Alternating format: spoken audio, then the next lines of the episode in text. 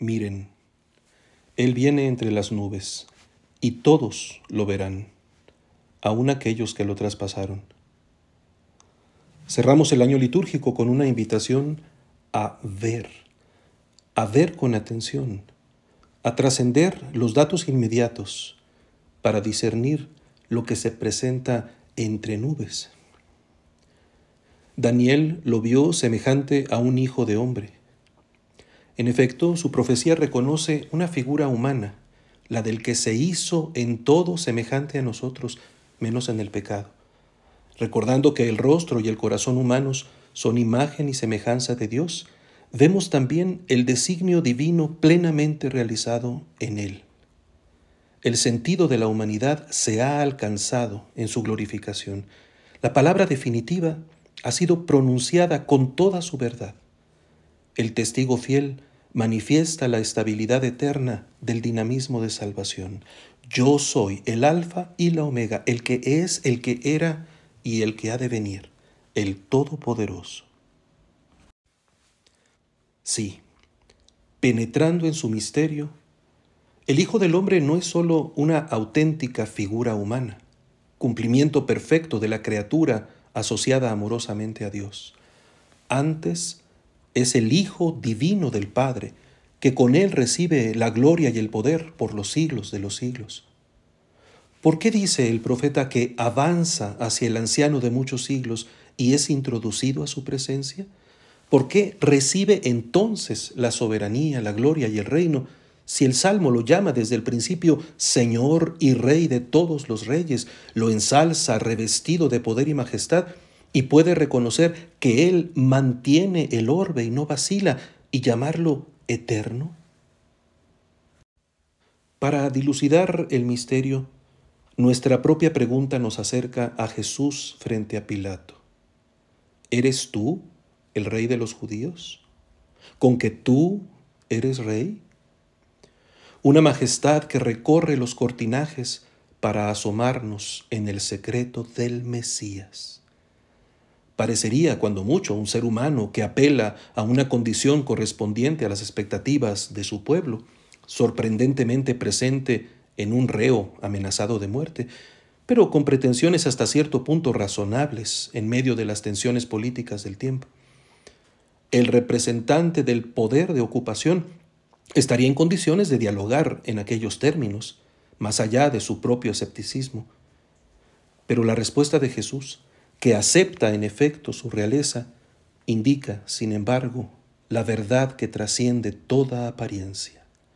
Mi reino no es de este mundo, mi reino no es de aquí. ¿De qué reino habla el que se reconoce a sí mismo en estos términos, rey?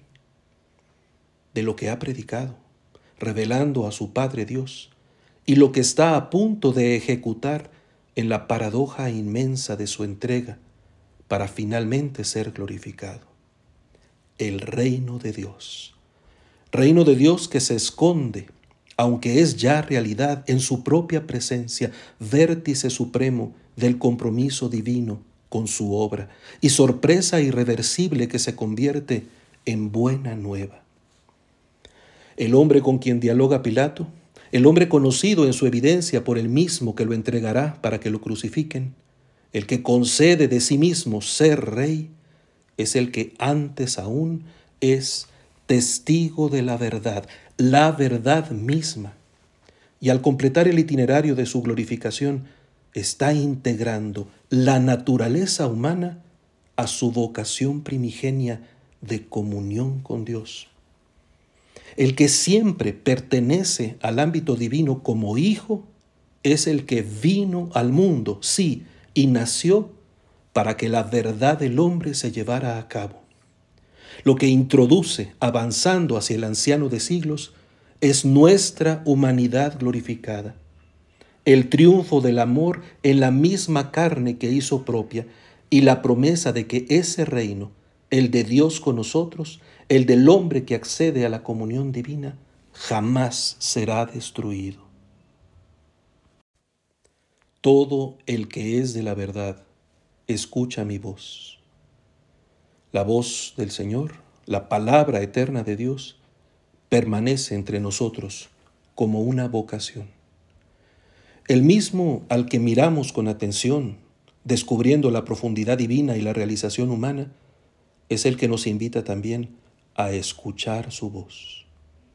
Nosotros lo proclamamos hoy Rey del universo, integrando en la alabanza la gratitud por la fidelidad de Dios a sus promesas.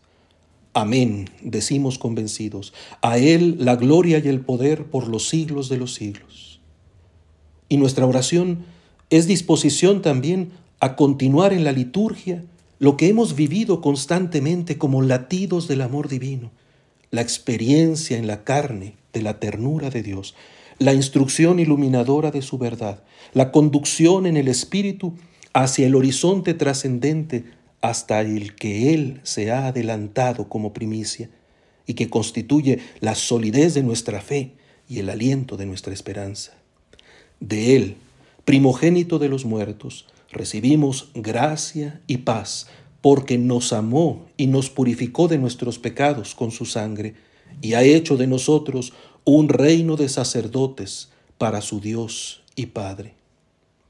Porque al acceder como hijo del hombre ante su Padre, consagra también nuestra humanidad a su realeza eterna y envuelve e impregna con su santidad el acontecer y el ser de nuestra humanidad, su propio templo.